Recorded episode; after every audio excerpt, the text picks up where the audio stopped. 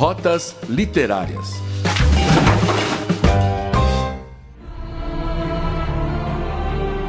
Mas de agora em diante haverá um Estado judeu. E de repente, ele me abraçou, não com delicadeza, mas quase com violência. No escuro, minha mão encostou na sua testa alta, e no lugar dos óculos, meus dedos encontraram lágrimas. Nunca vi meu pai chorar, nem antes daquela noite, nem depois. Na verdade, nem daquela vez eu vi. Foi minha mão esquerda quem viu. Essa ambientação que compõe parte da obra Pantera no Porão, de Amos Oz. E este é o Rotas Literárias, programa que vai apresentar grandes clássicos da literatura ao redor do mundo e te ajudar a expandir seus caminhos nas suas próximas escolhas de leitura. Eu sou Igor Alves e diretamente dos estúdios da Rádio FAP te dou muito boas-vindas. E eu sou a Cláudia Muniz. Seja muito bem-vinda para mais esta viagem por um mar de livros.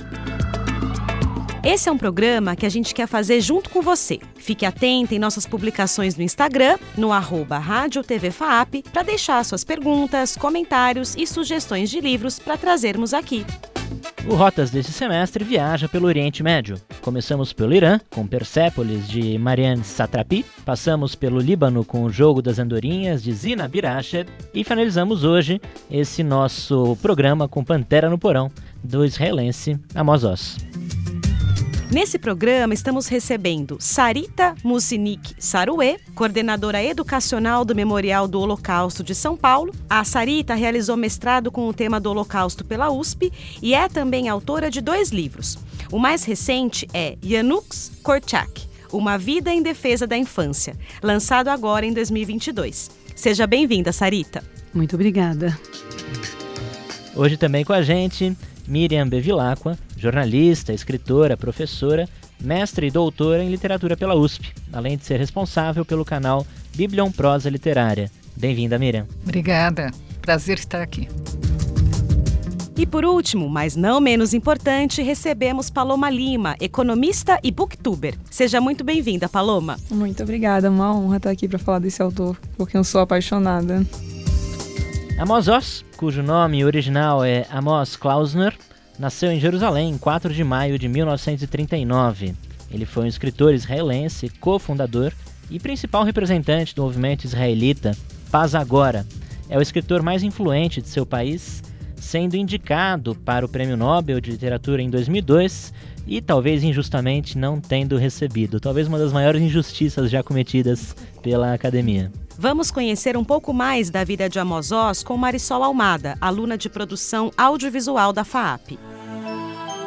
Nascida em Jerusalém em 1939, Amos Oz é descendente de uma família judia de origem russa e polonesa. Por duas décadas, viveu no Kibbutz Huda, um assentamento agrícola israelita em uma época em que não existia o Estado de Israel. Perto dos 30 anos, lutou na Guerra dos Seis Dias e na de Yom Kippur com as forças de defesa de Israel. Concluindo o serviço militar, foi enviado pelo kibbutz para a Universidade Hebraica, em Jerusalém, onde estudou filosofia e literatura e produziu os seus primeiros contos. A guerra e a evocação de uma língua e uma nação são elementos presentes na obra de Amos Oz. Lançado em 1968, Mel Michael projetou o escritor no cenário literário do Ocidente. Em 2003, publicou De Amor e Trevas, uma narrativa autobiográfica que virou filme, dirigido por Natalie Portman. Em 2014, lançou o romance Judas, que a partir de uma história de amor, questiona a fundação do Estado de Israel e as guerras que abalaram o Oriente Médio. Amos Oz afirmava que não escrevia para entreter, mas para que os leitores se questionassem. Seu livro mais recente no Brasil é Como Curar um Fanático uma reunião de ensaios e entrevistas para debater a questão de Israel e da Palestina, enfocando a tragédia no sentido mais antigo do termo, a batalha entre o certo e o certo. Escritor reconhecido internacionalmente, Amos Oz recebeu diversos prêmios, como o de Frankfurt pela Paz e o Prêmio Israel, o mais prestigiado do país, além de ter sido indicado para o Nobel de Literatura em 2002. Falecido em dezembro de 2018, Amos Oz expunha em suas obras um discurso pacifista e retratava histórias do cotidiano de pessoas comuns, se misturando às dificuldades de uma comunidade em permanente conflito. O escritor publicou cerca de duas dezenas de livros em hebraico e mais de 450 artigos e ensaios em revistas e jornais. Esse foi um pequeno resumo da vida e obra de Amos Oz, apresentado por Marisol Almada, aluna de produção audiovisual da FAAP. Pantera no Porão descreve os feitos de um menino de 12 anos chamado Prof, em 1947, o último ano do mandato britânico da Palestina. Ele odeia os britânicos e quer que eles saiam de qualquer forma. Entretanto, no decorrer da história, Prof faz amizade com um soldado, um sargento britânico, que é mal visto pelos seus amigos, e acaba por isso sendo acusado de traição. Então vamos começar a nossa conversa sobre esse livro. E a primeira pergunta que eu sempre faço no programa é, afinal de contas, quem é o protagonista? Quem é Prof? Miriam, suas primeiras impressões desse personagem, por favor. O prof, que é um apelido, né, que vem de professor, porque ele adorava uh, as palavras, né? Ele tanto nesse livro como em outros retrata muito a vida do próprio Amos Oz, né, que vivia na biblioteca do pai. E ele é uma criança que é muito introspectiva, é filho único, né? Mas ele é uma criança que até o momento que ele conhece o sargento é, britânico, ele é um fanático. Ele é uma criança que joga pedra, né, nos ingleses, isso o Amos Oz fala, inclusive em entrevista, ele jogava pedra e mandava os ingleses irem embora. Ele falava que a única coisa que ele sabia falar em inglês era voltem para casa, voltem para casa. Então, nesse momento, então conhecer o, o sargento cria todo um, um outro prof, né? É um, um prof que vai ter uma curiosidade muito grande sobre pessoas diferentes das que ele conhecia. Então abre uma janela para o personagem principal, que claro é um retrato do próprio escritor. Você, Sarita, como que é essa vida do prof em meio a essa guerra que está acontecendo? É, antes de mais nada, também quero dizer que é uma honra estar aqui com vocês e falar sobre esse grande autor, que nada mais do que assim, o que mais a gente aprende do livro é isso, que a professora Miriam falou, que é o diálogo, né? E a curiosidade de conhecer o outro, e na medida que você vai conhecendo a realidade de outra pessoa, vai diminuindo as diferenças e vai transformando a realidade ele vivia numa época muito tensa, né? Um ano antes, ninguém sabia ainda, né? Mas era é, exatamente um ano antes da declaração do Estado de Israel. E como criança, então acho que o mais bonito de tudo é isso, é a visão de uma criança. É autobiográfico e é um romance, mas eu ainda não descobri onde está o romance. Eu acho que é, é, muito bem escrito, deve ter algumas nuances, mas de forma geral é uma realidade nua e crua onde existia esse conflito, né, de viver num país onde talvez seria aquele momento que os judeus pudessem ter a, plena realização de pertencer a uma pátria e não ser mais considerado um estrangeiro, mas ao mesmo tempo era um país, era um, um lugar, né, não era um país ainda dominado né, pelo Império Britânico, então havia essa confusão. E como a professora falou, a traição. Que traição é essa? Né? É, são mil traições. É traição por todo lado, né? traição infantil, traição real, traição porque você se aproxima do inimigo. Uai, como é que pode ser? Como que você pode, de repente, aceitar o seu inimigo? Né? Uhum. Então, eu acho que esse é o prof. Legal. E, e Paloma, esse menino está vivendo nessa confusão, como a Sarita falou, dessa região ocupada pelos britânicos, sendo ainda um, um pré-adolescente que está vivendo também os seus próprios conflitos internos, uhum. seu próprio caos interno. Como você vê esse menino que tem também uma relação de enamoramento, né, com a personagem Sim. que é a Yardena? Sim. Eu gosto muito do prof, do fato dele ser um narrador que é criança ainda e passando por essa transição, né, da infância para a adolescência, porque a gente vê nitidamente que tem essa coisa que é embutida nele, de que ele tem que odiar os ingleses, ele só sabe que ele tem que fazer isso, mas não sabe muito bem o porquê. Ele fica ali se questionando em relação às coisas que falam que ele tem que fazer, principalmente naquela cena do dicionário em que ele pergunta, né, o que é um traidor? Deixa eu ver o que é isso, o que é traição no fim das contas, etc.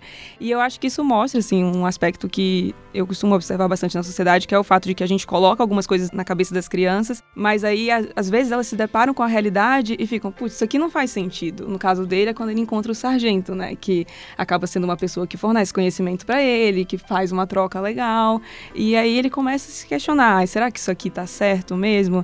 E isso é uma coisa que acaba repercutindo basicamente toda a obra do Oz, pelo menos em tudo que eu li até agora. E eu acho que é uma coisa muito importante para se colocar. Acho que a gente vai conversar mais sobre isso no podcast, não é? Aliás, ele abre uh, o livro falando da traição. Sim, e dizendo uhum. que muitas vezes ao longo da vida ele foi chamado, foi de, chamado traidor, de traidor. Né? E, e, e, e, o tema da traição, ele realmente passa por vários livros né, da, uhum, da obra do, do escritor. Porque é isso, né? Como ele sempre defendeu a criação de um Estado palestino, né? Ele achava que só haveria paz no Uhum. momento que tivesse ao lado de um Estado judeu, um Estado palestino, né? Muitos judeus extremistas diziam que ele estava traindo Israel. Uhum, Exatamente. Então, isso marca muito o escritor, e ele diz né, que ele passa, então, que esse momento, e por isso esse livro eu acho que é tão importante, que é justamente esse momento, que ele sai do fanatismo, ele sai da cegueira para entender que existe um outro, né? Que, que ele tem que ter um olhar para o outro. Uhum. E que ele vai defender isso, então, ao longo da vida, no movimento pacifista, etc. Complementando a Miriam, ele fala no livro Como Curar um Fanático que a base para toda essa aproximação é a curiosidade, Uhum. né? E o bom humor. Então é muito interessante porque é quase como se fosse uma receita de como não ser fanático, tão simples, né? Tão ingênua, tão verdadeira. Por isso eu, eu fiquei assim muito entusiasmada, né, com uma criança contando a história, porque é isso mesmo, a criança tem essa pureza de ver as coisas claramente. Ele pergunta, né, para a mãe, a gente pode perdoar?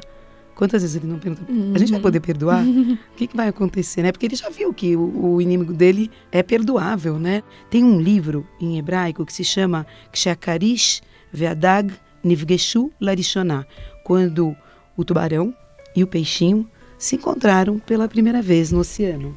E eles não sabiam que eles eram inimigos. Ninguém tinha contado. E eles ficaram amigos. E quando eles voltaram para casa, cada um, para contar: olha, hoje eu fiz um amigo novo. O tubarão contou que era um peixinho e o peixinho contou que era um tubarão. A reação nas casas foi a mesma: de jeito nenhum. Você não pode. Foi contado por um soldado essa história. Ela foi publicada, foi tema de redação de Gilad Shalit, um soldado israelense que foi preso numa intifada do Líbano. E os pais, como forma de querer libertar esse menino desse sequestro, né, que durou, acho que demorou mais do que um ano, eles publicaram essa redação dele, mostrando que ele era uma pessoa exatamente oposta a tudo que estava acontecendo. Então, acho que assim, sempre a gente conversou até antes, né, de se encontrar, como a educação transforma e muda. Como Mandela diz, Nelson Mandela, ninguém nasceu odiando. Então, por que, que a gente não pode ensinar a amar? E como na verdade existe aí uma dicotomia que ao mesmo tempo em que existe essa pureza na criança e que portanto não, nem sempre ela percebe, né, o perigo, ou nem sempre ela percebe o inimigo, né, também uma facilidade grande de entre aspas contaminação. Ou seja, uma educação que promova não o diálogo, mas o conflito, automaticamente tenderá a transformar a criança numa intolerante ou numa fanática. E agora eu quero discutir o título da obra, né? Afinal, por que esse livro se chama Pantera no Porão, na interpretação de vocês? Isso tem relação com o filme que ele comenta, né? E ele se vê, ele se pergunta em certo momento: "Ah, será que eu sou, isso não aconteceria, aliás, se eu fosse uma pantera no porão, que é essa pessoa que tá esperando para explodir, não é?" E assim, eu vi essa questão do título mais como sendo, como posso explicar?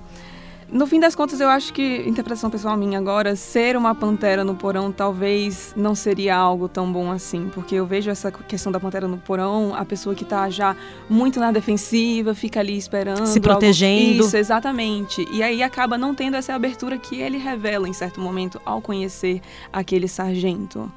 Pantera é um animal com uma grande energia, Uhum. né?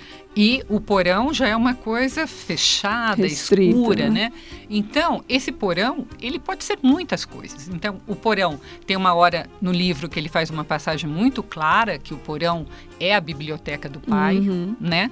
É, em outros momentos ele diz que ele é uma pantera cega porque todos aqueles livros que ele ainda não leu, então ele não tem aquele conhecimento. Mas também o porão é Jerusalém, que tinha toque de recolher.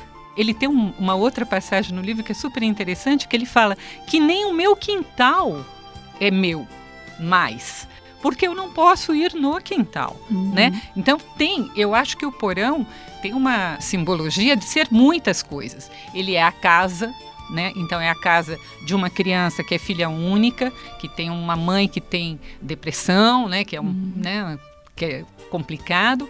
Aí ele tem essa coisa de o porão ser Jerusalém, ser a cidade e ser a biblioteca. Então eu vejo muitos porões e ele é uma criança que quer sair desse porão, né? Porque ele é uma pantera, ele quer ir para o mundo, né? Ele, inclusive, tem o próprio porão particular, psicologicamente falando. Né? Essa pantera negra, que eu, eu, eu coloquei aqui o negro automaticamente, né? Para mim, a ideia do porão é... O que é um porão? Um porão é um lugar escuro. É um, nos filmes, quando a gente vê um porão, geralmente é um lugar escuro da casa, um lugar esquecido da casa, Sem um lugar aberturas, sem né? Não- abertura, Não, entra iluminação. pouca gente entra, ou seja, um lugar menos frequentado. E isso para mim simbolicamente remete muito ao inconsciente. E essa pantera como um animal selvagem, um animal selvagem, uma fera nessa escuridão, nesse inconsciente que basta se abrir a porta que ela sai feroz desse porão. Eu né? gostaria de acrescentar, devido ao meu trabalho, né? Eu sou coordenadora educacional do Memorial do Holocausto. Então, quando você fala desse porão, ele também me remete ao silêncio dos pais em relação à história deles eh, de sofrimento na Europa. A mãe, ela sofre depressão porque ela perdeu a mãe, o pai e a irmã. E o pai conta só no finalzinho do livro aquela situação horrível, horrível que ele passa, que é ter tido que abaixar as calças na frente das meninas para mostrar que tinha feito circuncisão. E quando o pai, né, o avô dele vem para proteger, Na abaixam escola. as calças do, do avô dele também. E, e, ao mesmo tempo, esses temas, eles são silenciados. Eu mesma, como filha de sobrevivente do Holocausto, eu passei por isso. Meu pai, ele sempre achava que a história dele era menos, que não tinha muito o que falar. Não tinha muita importância. Para onde que vai isso? Para o porão. Onde que fica o porão? As coisas velhas, as coisas que você não vai usar mais, aquilo que você pode ficar sem ver Ou que você anos. quer esquecer, aquilo que você não quer ficar olhando. não quer ficar olhando, ou que, ao contrário, você não quer ficar olhando, mas você sabe que está lá. Uhum. E, e é, um, é, é um trauma que se revelou para alguns como depressão e para outros não. E é incrível, assim, eu acho que até para uma grande maioria, não. Eu fiz muitas entrevistas com sobreviventes do Holocausto no decorrer da, da minha trajetória. Eu encontrei muito mais eh, sobreviventes otimistas e positivos do que tristes e traumatizados. Mas então acho que é interessante que esse Interessante porão ele tem a ver também com a história pessoal, familiar do Amos Oz. A pantera como um, um animal que naturalmente é livre, né? um felino gigante, livre, mas que está preso nas memórias sombrias ou nas areias sombrias da memória. E aí acho que eu queria perguntar para Miriam. A gente não pode deixar de mencionar que a história se passa na cidade de Jerusalém. Como essa cidade é retratada, tanto pelo prof quanto pelo próprio Amos Oz nesta e em outras obras, né? Como é essa cidade? Quais são as características e quais são as marcas desses conflitos na cidade? Então a gente tem que contextualizar, né? Nós estamos ali, não chega a ser uma colônia da Inglaterra, né? Mas é, quando os turcos são expulsos, a Inglaterra mantém a ordem do local ali, né? Mas ela mantém a ordem de uma maneira muito autoritária. Então, por exemplo, não havia necessidade de toque de recolher todos os dias, né? Se você tem ali um conflito com os árabes, árabes atacando, ok, mas tinha direto, né? O Oz fala muito isso, né? Era uma Jerusalém tensa. Você estava em casa, ele fala, desculpa, né? Não sou eu, era ele. Ele estava em casa e ele ouvia tiros ao longe. É, se você era pego no toque de recolher, era um grande problema, né? Ele vai conhecer o sargento inglês justamente por isso, porque ele está fora de casa e já tinha dado o toque de recolher. Então ele fica até com medo de ser preso, de ser levado, tal, mas o sargento leva ele em casa. E aí começa a amizade dos dois. Mas então é uma Jerusalém tensa. O tempo todo, os árabes e, e, os judeus estão ali brigando por aquele território, né? Os ingleses tem um momento que os judeus chamam a Inglaterra, né, de pérfida Albion, né? Porque é, é justamente a ideia do poeta francês lá do Ximenes, né, que cria lá no século XVIII ele, ele vem com essa expressão que quer dizer que a Inglaterra ela fala uma coisa mas ela faz outra, então é uma Inglaterra que você não pode confiar. Né? Tem todo esse contexto que eles não sabem o que vai acontecer. Eles estão pedindo um Estado de Israel ali, mas ao mesmo tempo que a Inglaterra parece simpática a criação de, desse Estado, por outro lado, não há nenhuma garantia que isso vá acontecer. Né? Em outras obras do Oz, inclusive, você vê o momento em que está tendo a votação nas Nações Unidas, né?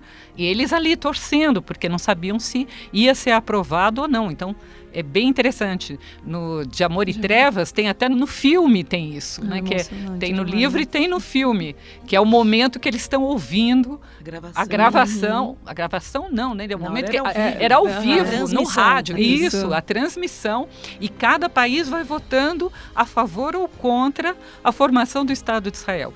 E a família ali do prof ainda tem um pai que faz a propaganda para a resistência e tem a mãe, que é enfermeira, e que se alguém arranhar a porta ali no meio da noite, ela tem que atender. Então, assim, é o tempo todo uma grande tensão não apenas na família do prof, mas você percebe que até nos vizinhos, né? Isso vai aparecer em outros livros uhum. também. Você percebe que é, é, uma cidade em ebulição, que você não sabe o que, que vai acontecer. Isso, isso eu acho bastante interessante, que ele consegue retratar isso muito bem. Sarita, Paloma, alguma coisa a acrescentar sobre essa questão da cidade? Porque um dos objetivos do nosso programa também é esse, é conhecer um país através de uma obra literária, né? Então, quem está ouvindo a gente agora tem interesse também em saber mais sobre Israel e conhecer a história daquele país. Como eu, eu estava contando, né, há um tempinho atrás para vocês, fora do programa, meu pai vindo então da Europa, ele chega em Israel mais ou menos nessa mesma data, em 47. O livro retrata o ano de 47 e para mim assim mexeu comigo assim de uma maneira que eu chorei várias vezes durante o livro tentando imaginar meu pai, apesar dele não ter ido para Jerusalém, mas os jovens que chegavam nos navios e assim, é, a história do meu pai, ele chega em 47 no porto de Haifa, é, simplesmente os ingleses mandam esse navio retornar, assim como muitos tiveram que retornar. Então, o navio retorna para Chipre e lá as pessoas ficavam esperando, aguardando num campo de transição chamado Calaolos a possibilidade de voltar. Então, depois de alguns meses, quase um ano, a turma do meu pai pode então chegar terra de Israel na época, ainda não era um país, e assim que eles desembarcam, todos os rapazes e moças ganham ou uma arma de verdade ou só um pedaço de pau. Meu pai sempre falava assim, ele tinha sotaque, falava ganhei um pedaço de pau e falaram para mim, bem-vindo, você é um soldado israelense. E assim começou a carreira militar dele lá em Israel. É, como eles eram clandestinos, então nessa época havia um exército chamado Palmar, totalmente clandestino, com certeza, então, toda esse, essa agitação noturna de Jerusalém, ela se replicou por todas as cidades da época, da região, com certeza, sendo que aqueles que já viviam recebiam os que acabavam de chegar.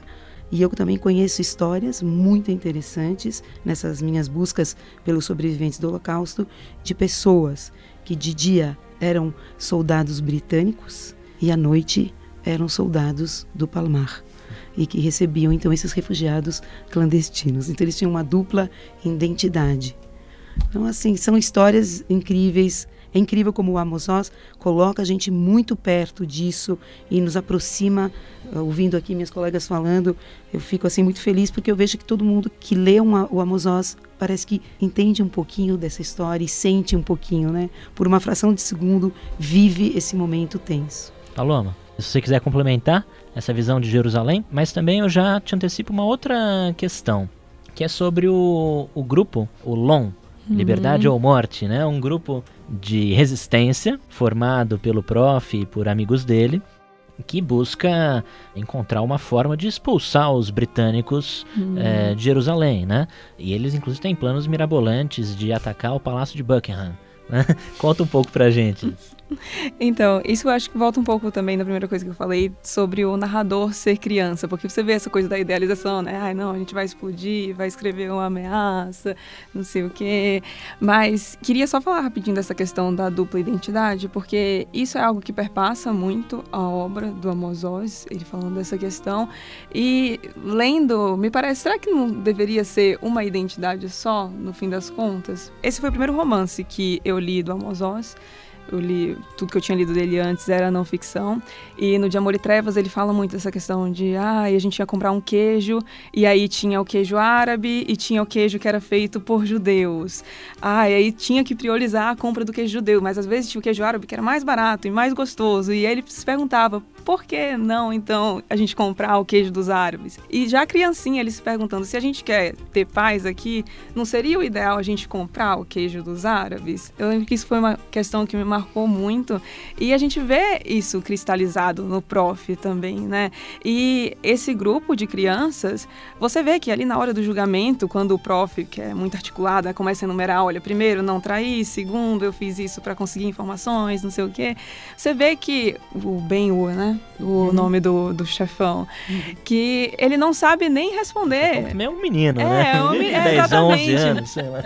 Ele é bem, fala, ah não, você traiu e a gente vai te expulsar e você não, nem responde o que o prof tinha ponderado. Então acho que isso é muito forte já e revelador dessa coisa de embutirem isso na cabeça das crianças e aí o prof tá ali questionando, ninguém presta nem atenção, né? E fora o lema lá do grupo, né, que é liberdade ou morte, aquela coisa já bem fanática. É, é bem fanática, exatamente. E o Amos Oz fala, até aqui nesse Mais de uma Luz, fala que o, Pantera no Porão foi baseado em uma experiência dele mesmo, que, que era exatamente isso. Ele tinha, fazia parte de um grupinho de acho que é protótipo de fanático que ele se refere no De Amor e Trevas, algo assim. E aí ele diz que essa galera atacava pedras nos soldados ingleses, mas que ele acabou se aproximando de um desses soldados e ele foi justamente acusado como traidor.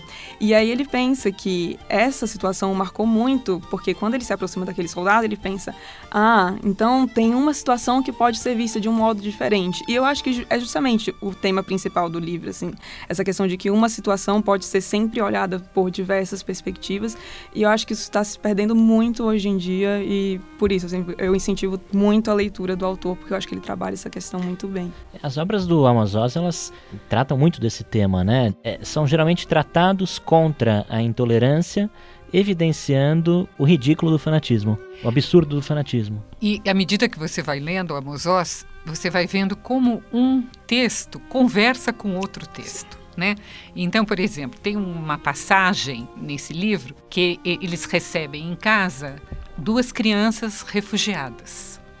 E os, como eles não falavam a mesma língua dos refugiados, uhum. né? Então eles imaginaram que eles tinham o mesmo sobrenome, né? Porque era uma coisa normal num país você ter ou numa região você ter os mesmos sobrenomes, né? A família do prof imaginou que eles eram irmãos. Depois eles descobrem que eles não eram irmãos, mas que eles eram inimigos. E aí o prof pergunta: será que eram irmãos que estavam fingindo que eram inimigos ou eram inimigos fingindo que eram irmãos? Numa referência óbvia aos árabes e aos judeus. Então, isso é muito interessante, porque ele vai colocando todas essas ideias, né? Ele não diz claramente, né? Ele não explicita mesmo, né? Olha, um era judeu, outro era árabe. Não, ele conta uma história e à medida que você vai lendo Amos Oz, né, você vai percebendo que o tempo todo esse conflito vai aparecer. né? Como vai aparecer o tema da traição, como vai aparecer essa necessidade de você olhar para o outro, essa curiosidade, né? Que que faz a pessoa ser melhor, né? Ele vai falar de curiosidade, inclusive, em muitas entrevistas, né? Que ele vai dar ao longo da vida, ele vai falar disso, né? Então é bem interessante. É, complementando a Miriam, eu terminei de ler o livro Como Curar um Fanático e estudei bastante. Falei, eu vou conseguir, eu vou conseguir. Deixa só apresentar a situação que eu vou conseguir. E eu estava viajando, estava na Holanda, em Amsterdã, naquela praça principal, na Dam Square e eu vi um grupo de pessoas, uma bandeirinha de Israel. A pessoa que estava segurando a bandeira de Israel estava falando, falando, falando, e em volta dele pessoas com kefia, né, com aquele, é, então deu para ver que era uma conversa entre um judeu ou israelense com uma grande quantidade de provavelmente palestinos. Então eu entrei na roda e falei, agora a Mozós vai entrar em ação, tranquilamente. Aí eu comecei a tentar entender. Quando eu peguei um pouquinho da conversa, eu resolvi falar: mas, gente, é a guerra, é a violência que vai terminar esse conflito?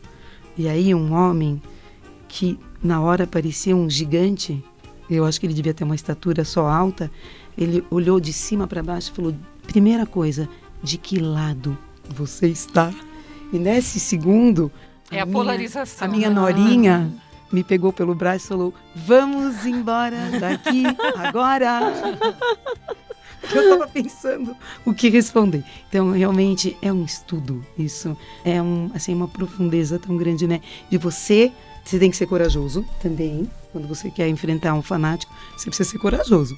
E saber em que ponto, que nem ele fala, né? Que briga que você vai comprar. Então, não vai ser tudo que a pessoa está falando.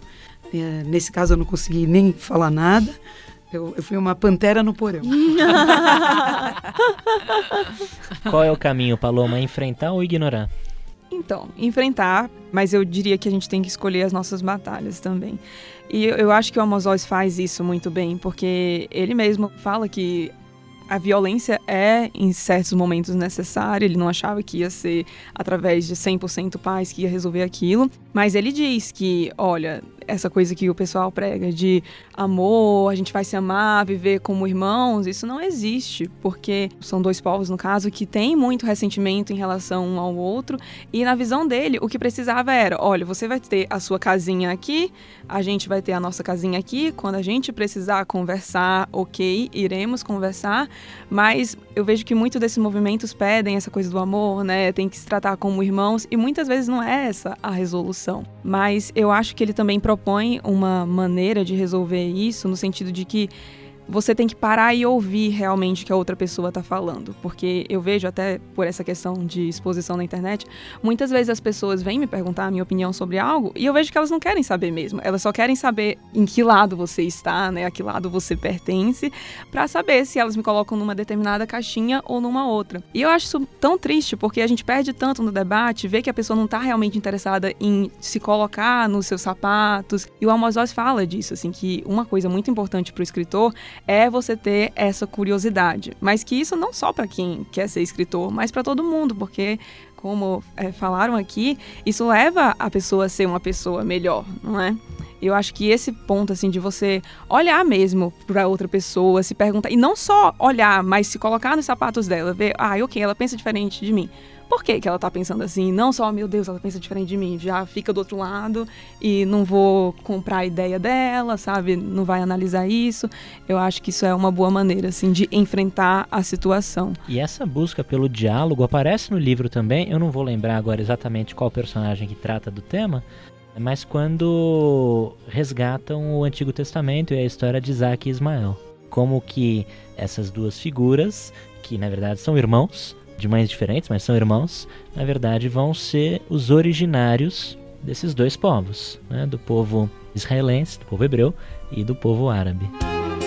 É, e falando no outro, acho que voltando mais para também para a narrativa desta obra, Miriam, também falar sobre o personagem do sargento, que é fundamental também que a gente fale sobre ele. Como que esse personagem foi construído, assim, pelo Amos Oz, nessa narrativa? Quais são as suas características e de que forma ele contribui para mostrar esses outros pontos de vista para os prof? Eu acho que assim, a primeira coisa é que o sargento, ele é uma figura bonachona.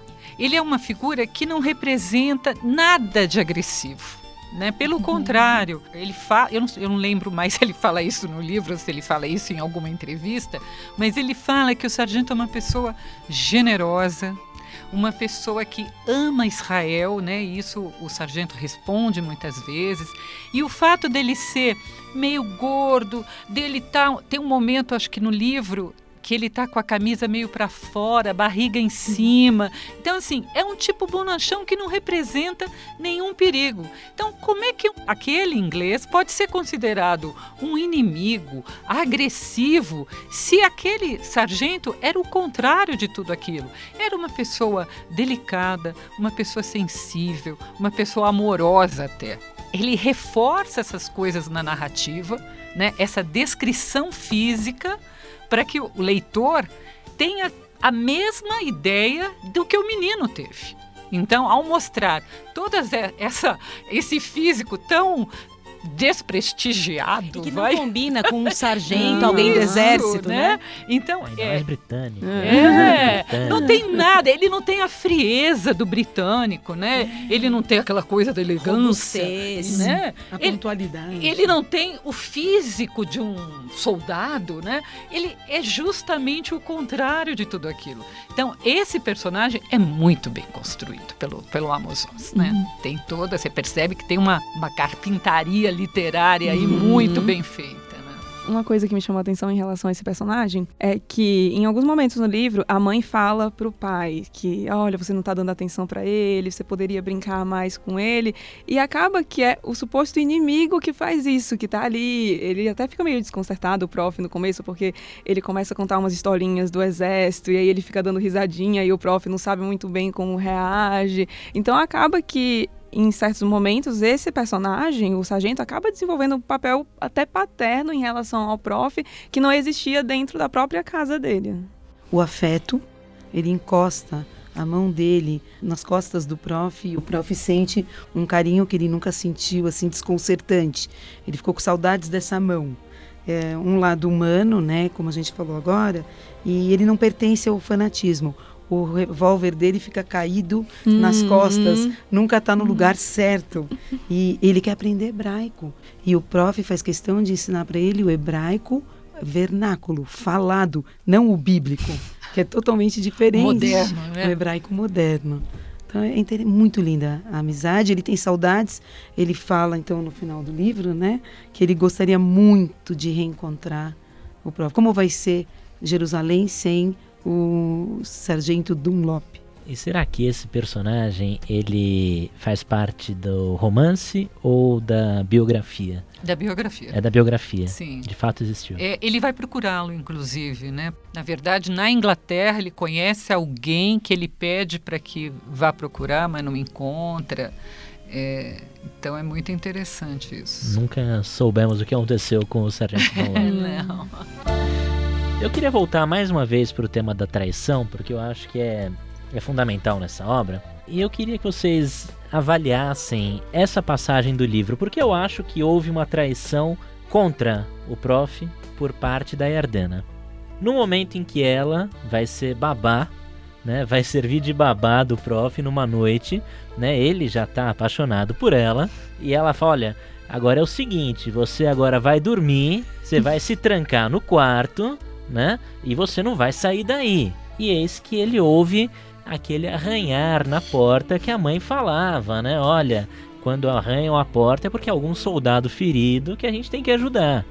E ele então pensa, poxa, vou lá ajudar, não vou, mas a Erdena falou para eu ficar aqui, não é para eu sair do quarto, ele não sai, né? Mas, enfim, é, a ele parece que a Erdena de fato ajudou e parece que ajudou muito esse soldado que apareceu lá, né? O é, que, que vocês acham? Será que não foi uma traição isso contra ele? Eu não vejo. Hum. Primeiro porque ela, a Yardena era bem mais velha, né? E ela tem um olhar para ele que é um olhar de irmã mais velha mesmo, né? Então, ele fala, né? Só meninas que gostam de ser meninas sorriem, né? Ela viu que ele estava bisbilhotando ela de cima do telhado. Em nenhum momento ela levanta essa lebre. Ela só vai falar sobre isso no momento que ele puxa, né? A história. É, ela é muito compreensiva, então eu não vejo uma traição dela em relação a ele. Eu acho que a traição é, é mesmo o tema do livro daquele momento de acusar o menino, né? Agora, tem uma coisa de traição que o, o Oz fala, e eu não vou lembrar onde foi que ele falou isso, que ele fala que se você pegar a história de Judas, Judas são 30 moedas, né? E esse valor, 30 moedas, era um valor muito pequeno. Os estudiosos já viram que era um valor muito pequeno para a época de Jesus. E Judas era um homem rico. Então a primeira pergunta: por que que Judas traz Jesus por 30 moedas? Segunda pergunta que o Oz faz, né? Se Jesus era uma pessoa extremamente conhecida, por que, que ele tinha que beijar Jesus para que os soldados soubessem que aquele homem era Jesus? Então não tem a menor lógica. E o que o Oz levanta é que essa história foi uma história construída porque Judas lembra muito a palavra judeu em quase todas as línguas. Então, essa história da traição, de você dizer que judeu é ganancioso, se vende por dinheiro, tal, já é uma coisa que ele acha que é uma história horrorosa, né? Ele acha que isso é uma traição ao povo judeu. Mas ele diz que, por exemplo, no caso dele, que defende né, os dois estados, ele tem orgulho, ele tinha orgulho de ser chamado de traidor, porque ao longo da história, se você fosse olhar, todos os grandes pensadores, os grandes estadistas, em algum momento também foram acusados de traidor. Então ele dizia que ele pegava, quando alguém chamava ele de traidor, ele punha aquele broche de traidor na lapela, Uhum. né? E, e convivia muito bem com aquilo. Então eu acho que o tempo todo no livro, o que ele está querendo nos mostrar é qual é o conceito que nós entendemos como traição. Será que traição é traição mesmo? Quando é traição e quando não é? Né? E aí depois ele vai resgatar novamente em Judas. Né? E a gente só trai, ele fala, quem ama. A mãe fala, eu acho, né? Quem você trai? Quem você ama. Sim. E você ama pouquíssimas pessoas, né? Ele diz aquilo que ela, que ela falou, que é, o amor universal, isso não existe. Uhum. Amor é íntimo, é pessoal, né? Você pode gostar, mas Ou não tolerar, amar. né? Ou tolerar, Aham. ou compreender, né? Conviver, mas não amar, né? A traição é o prof em relação a Yardena, né? Que ele acha que ele foi traidor de ver aquela cena e traidor de não Isso. contar para ela que ele viu aquela cena e quando que ele ia contar e como que ele ia contar. Eu, eu também acho que a Yardena ela era bastante madura para entender que ele era um gentleman e que ele lavou a louça sem ela pedir. O irmão dela precisaria que subornar. E que ele era intelectual e que ele não precisava ser da resistência armada, e sim da resistência cultural. Também foi muito bonito isso. Ela deu uma mensagem para ele, assim, de vida, né? Assim, da- do potencial dele. Eu posso fazer uma pergunta para Miriam? Por Não, favor. É porque era sobre o que você estava falando e até para ficar de dica de leitura aí pra galera, é porque eu tenho a impressão de que este livro é uma espécie de protótipo pro Judas. Porque essa questão da traição, acho que é muito melhor explorada em Judas. Parece que aqui, eu tive a impressão de que aqui é a sementinha, aí mais lá pra frente, porque Judas foi o último romance dele, né? Aí ele pensa, "Ah, acho que eu queria voltar naquela ideia, desenvolver melhor. E eu acho que é outro livro também sobre essa questão da perspectiva, né? De você olhar uma mesma situação de outros ângulos, que no caso dele é colocar se Judas foi um traidor mesmo ou não, né? Eu queria saber se você teve essa impressão. Ou- se- e- e se você pegar as obras, por exemplo, se você pegar outros escritores, isso é muito comum. Eles terminam um livro e eu acho que fica ali uma formiguinha na cabeça. Martelando, né? Puxa vida, mas eu podia ter falado isso, isso, isso e não falei. Perdi de falar isso. E eles retornam, retornam ao tema. Você pega, por exemplo, Saramago, né? Quando você pega Saramago no Evangelho e depois quando ele faz Caim, né? Você está juntando ali é, como se um continuasse o outro, né? Então acho que isso acontece com vários escritores e você tem toda a razão. Acho que acontece com Oz também. Eu acho que ele lança a traição, mas ele fala: puxa, preciso desenvolver melhor esse tema. E aí ele vai para Pra Judas. Judas, né? E é por isso que é, ele é um injustiçado pelo Nobel, né?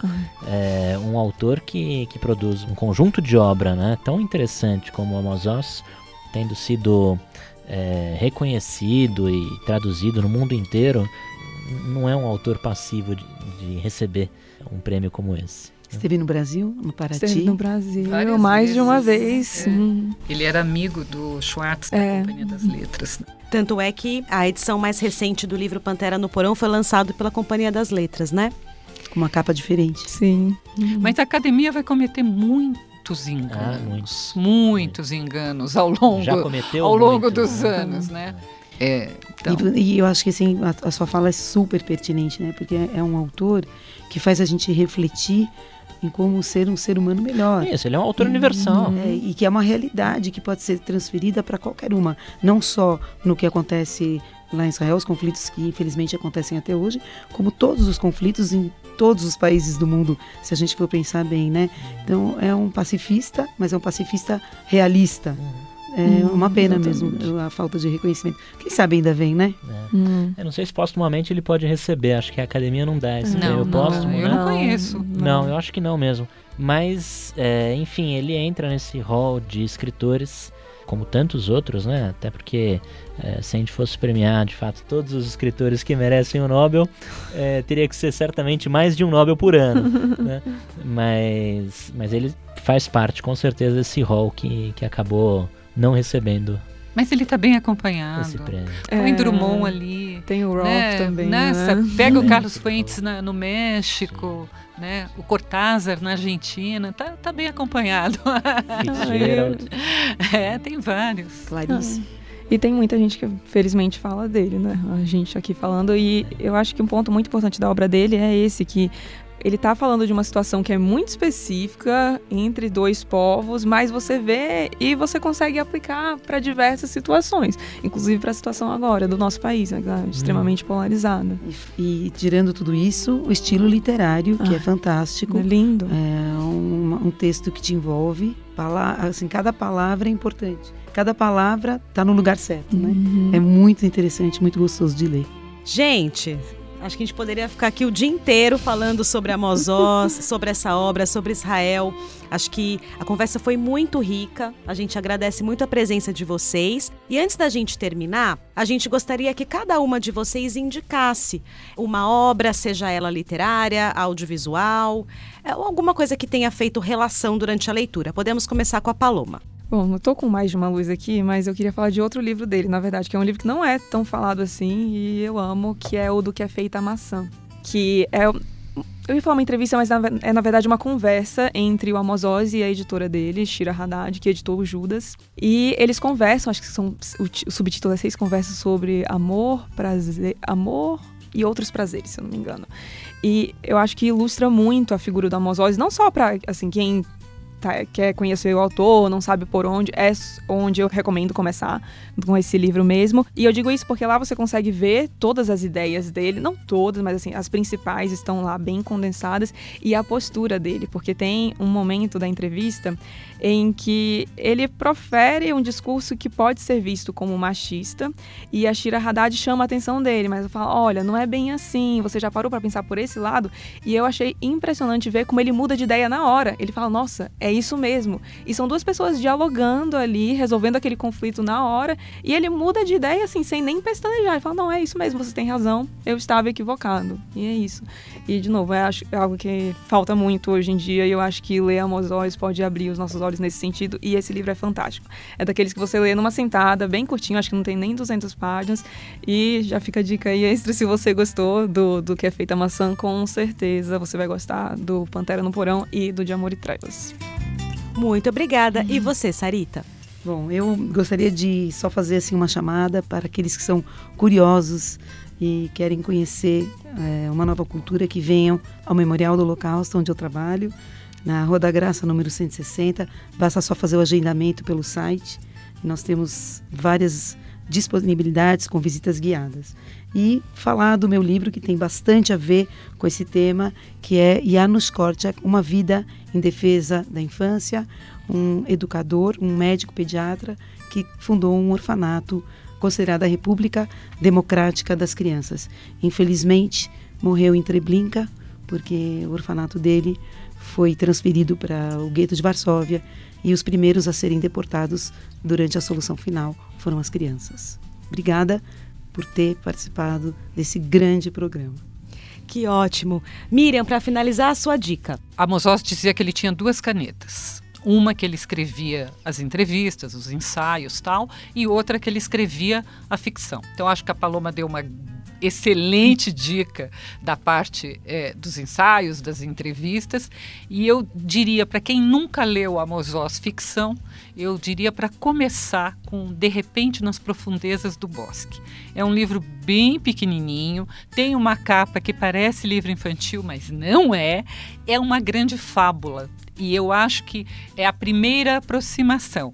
Depois, claro, tem que ler, tem que ler uma certa paz, tem que ler Meu Michael, que são livros fundamentais para se entender a Mozós, inclusive Pantera no Porão, mas depois reler de repente nas profundezas do bosque já com este outro olhar. Então, é, eu digo sempre que às vezes tem livros que a gente tem que ler, aí a gente conhece o resto da obra e a gente tem que voltar nele para poder entender o que, que aquele autor queria dizer. Então, acho que quem nunca leu Amos Oz é, um, é uma boa porta de entrada. Muito obrigada, maravilhosas. Igor, qual é a sua dica no programa de hoje? Bom, eu vou, vou trazer duas dicas de leitura também.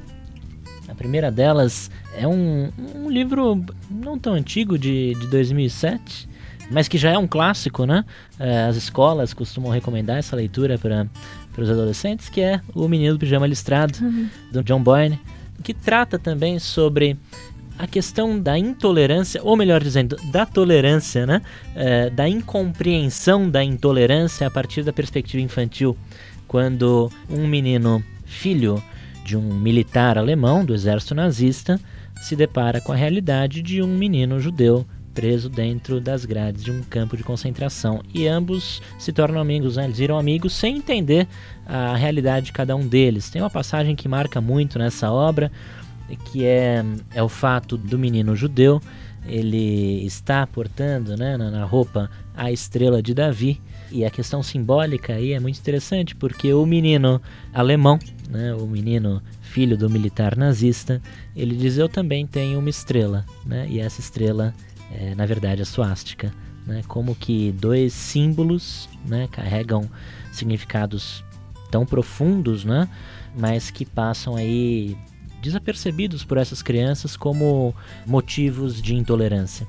E a outra obra que eu recomendo é de um psicanalista é, chamado Viktor Frankl, um autor que criou uh, uma corrente da psicanálise chamada logoterapia e que ele vai criar a logoterapia dentro de um campo de concentração. O livro em que ele conta essa história se chama Em Busca de Sentido e é exatamente isso. É ele, o próprio Viktor Frankl, que é, era judeu e que durante a Segunda Guerra Mundial ele vai parar num campo de concentração e relata como que foi esse período de sobrevivência dentro do campo de concentração, onde ele desenvolve a logoterapia, né? que nada mais é do que uma terapia que acredita que um claro sentido existencial que permite que as pessoas consigam passar por qualquer situação extrema da vida.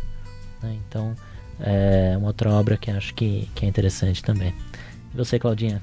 Gente, eu vou ter que trazer para o Brasil, né? Eu fiz uma ponte com uma obra do meu autor favorito, que é o Jorge Amado. Eu gosto muito dele e eu queria indicar o Capitães da Areia, que é um dos livros mais conhecidos, né, do conjunto dos livros do Jorge Amado, e é um livro que trata sobre a infância, a infância dura, uma infância de sobrevivência, né, numa cidade que ao mesmo tempo que é muito alegre, festiva, cheia de cultura, é uma cidade agressiva para crianças que não têm condições, que não têm onde morar, crianças carentes, crianças que estão em situação de rua. É um livro que me tocou muito. É, todas as histórias que contam sobre a perspectiva da criança, que se aproximam desse universo, me encantam. Tanto é que meu filme preferido é Labirinto do Fauno, do Guilherme Del Toro. Eu acho incrível aquele filme. Mas o Capitães da Areia, eu acho que mostra até a preocupação da Sarita, né, de mostrar que a obra do Amos Oz, Pantera no Porão, pode ser transportada, transplantada para outros lugares. Eu acho que o Capitães da Areia mostra essa dura realidade da sobrevivência, do sofrimento da fome nas crianças ali que moram em Salvador. A primeira edição do livro é de 1937, mas é um livro que já foi editado várias vezes, né? Também acho que pela Companhia das Letras. Então, minha indicação é Capitães da Areia do meu querido Jorge Amado. Legal, obrigado, Claudinha. Queremos agradecer então a presença das nossas convidadas, começando por Sarita Mucinik Saruê. Obrigada, Sarita. Obrigada. Agradecer também a Miriam Bevilacqua. Obrigada eu pelo convite.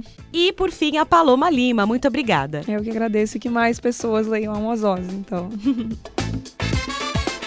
e este foi o nosso último episódio dessa temporada do Rotas Literárias pelo Oriente Médio. Esperamos você na próxima temporada. Rotas Literárias tem a apresentação de Cláudia Muniz. E de Igor Alves. Produção de Marisol Almada e Vitor Freitas. Roteiro: Marisol Almada. Gravação e montagem: Micael Roihan. Supervisão: Alziro Tonin. A gente se despede por aqui. Este é o Rotas Literárias, um livro, muitas viagens. Mas dessa vez a gente vai ter também em hebraico. Como que é, Sarita? Maslulim Sifrutaim Sefer Echad Arbenesiot. Muito obrigado. Até a próxima, pessoal. Até a próxima temporada. Tchau, tchau. Rotas Literárias.